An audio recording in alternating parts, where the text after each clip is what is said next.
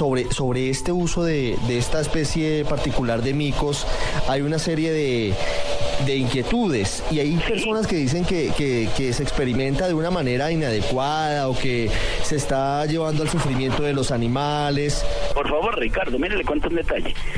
Nunca jamás ha habido un cuestionamiento ético. Jamás. Jamás. El cuestionamiento es si venían del otro lado de la frontera o del otro lado del río. Por favor. Es que miren, nosotros mantenemos los miquitos en unas condiciones excelentes, excelentes, ¿sí? Y después de eso, como no se mueren, porque no se mueren, nosotros los cuidamos para que no se mueran, ¿ya?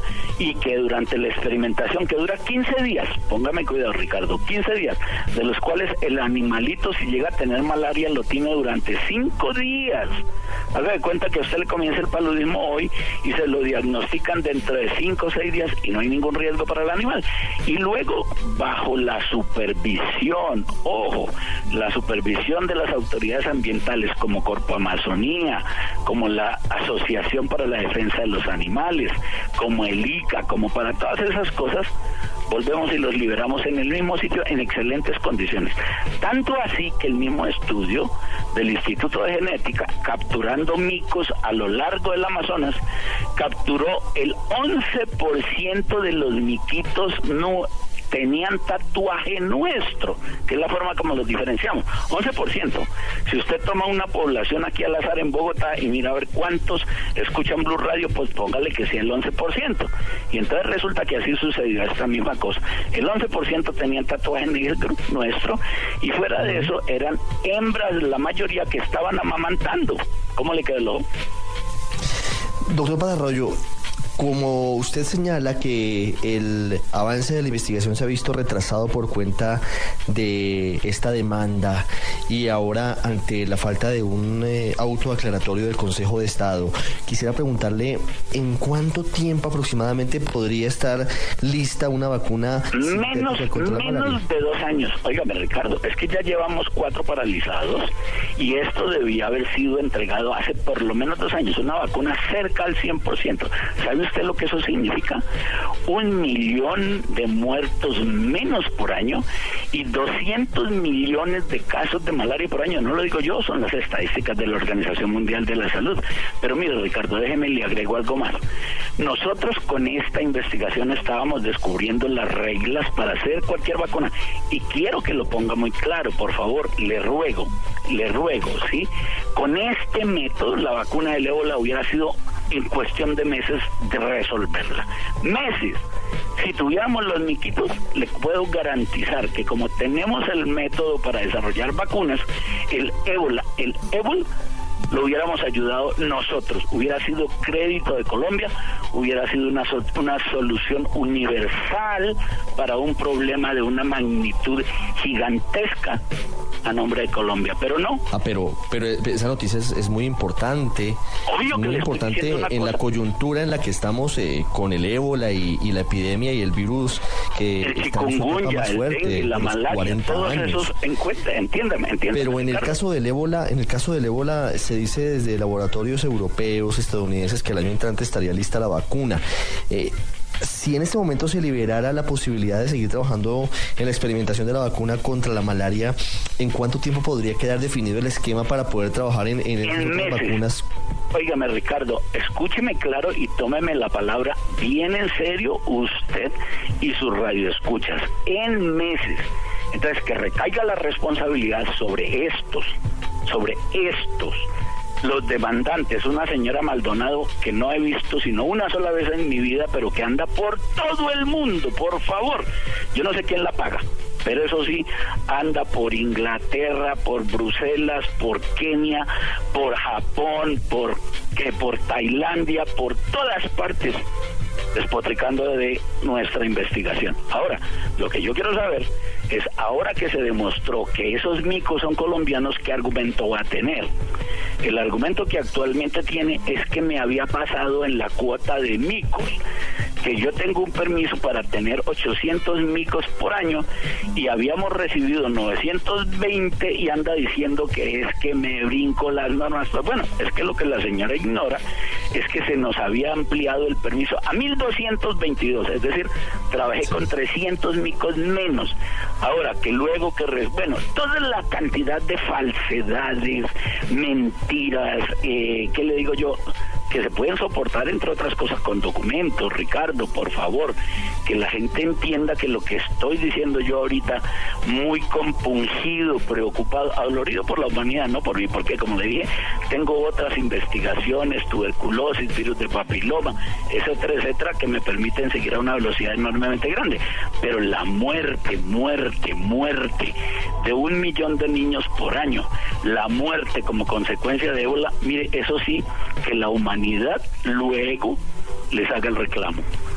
Mire, eh, usted habla constantemente de la señora Maldonado, que es la principal impulsora de las demandas en su contra, que ha entablado las quejas ante el Tribunal de Cundinamarca y ante el Consejo de Estado. ¿Usted tiene alguna evidencia de que ella no está trabajando por conciencia o por eh, decisión propia, sino que ella estaría impulsada por alguien más?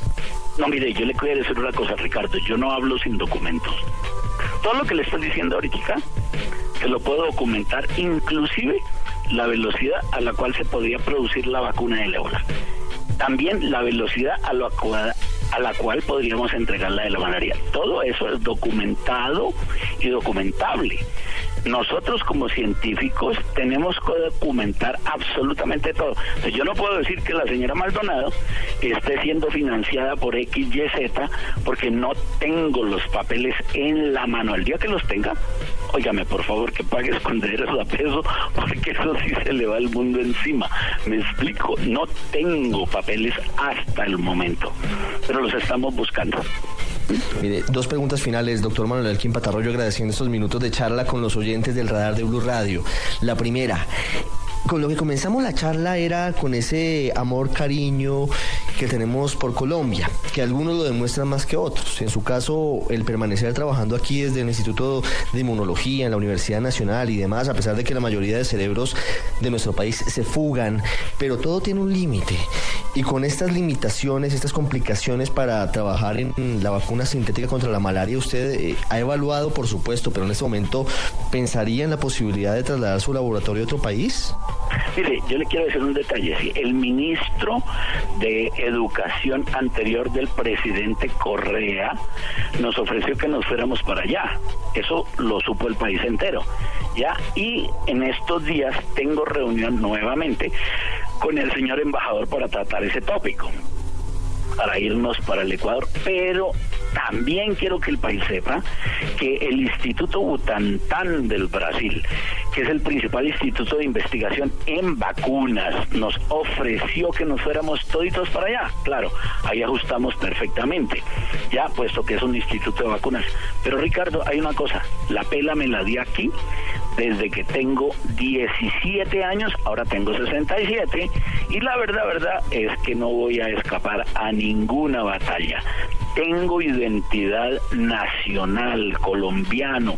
Me siento muy orgulloso que en todas partes te digan el colombiano, científico colombiano, Manuel Elkin Patarroyo, que ha desarrollado, mire, venía yo de, como le dije, de México, una conferencia monstruosamente grande y mi orgullo era, esto lo desarrollé todo en Colombia, que fue el mensaje final. Y mostré la diapositiva donde estamos todos los científicos de acá, como le digo yo, bastante colombianitos todos. Y el aplauso fue ovación general y el reconocimiento e identidad de todos los científicos iberoamericanos me dijeron, mire, es que usted es un ejemplo para nosotros. Usted nunca se ha querido ir de aquí, usted nos ha enseñado a luchar y pelear por lo que nosotros queremos y queremos, creemos y queremos desde nuestra tierra y ese es el principal y mejor ejemplo que usted nos da. Ya para finalizar, doctor Patarroyo, Colombia, y lo hemos eh, estado conversando con usted en esta charla, tiene talentos en todas las áreas, en la pintura, en la escultura, en las letras, en el deporte, en lo que busque, usted encuentra un colombiano destacado. ¿Cómo le puede llegar a usted un mensaje para las nuevas generaciones, para los jóvenes que lo escuchan a esta hora y que de pronto se sienten desanimados porque no entienden cómo no hay suficiente patrocinio y suficiente apoyo en este país tan bello, pero que a veces es tan injusto con quienes realmente tienen la capacidad de, de hacer brillar su nombre y de hacernos sentir orgullosos a todos? ¿Cuál es ese mensaje que usted les puede dar desde su experiencia de tantos años de lucha en este país? Ricardo, que luchen, que luchen. La verdad, verdad, es una frase de Albert Camus que a mí me gusta mucho. Me decía, entre el Albert Camus decía, entre otras cosas, ¿sí? La realización no está en el triunfo, sino en la lucha. Es ahí en donde el ser humano se realiza en la batalla, en la lucha, ¿sí? De manera pues, que yo le diría a la gente joven, luche, que al terminar le voy a poner un último ejemplo y si me, y, si me disculpes un minuto. ¿Sabe cuánto presupuesto tengo yo en este instante de Colombia? Cero pesos desde hace cuatro años. Cero pesos, cero, cero es cero absoluto y me ha venido ayudando España y la Universidad del Rosario, quien nos está apoyando, pero oficialmente cero desde la época de Uribe, en donde simple y llanamente se nos retiró todo el presupuesto, hasta hoy en día cero pesos. Pero seguimos dando la lucha y acuérdese de lo que le estoy diciendo este sábado justamente a la una en punto de la tarde, donde simple y llanamente le digo, Ricardo, acuérdese que le predigo que aún en medio de las dificultades entregaremos una vacuna por encima del 85% muy pronto y las reglas del juego para desarrollar cualquier vacuna muy pronto. Entonces a la gente joven es, no se dejen derrotar jamás, jamás. Hay que seguir luchando por lo que uno cree y por lo que uno quiere.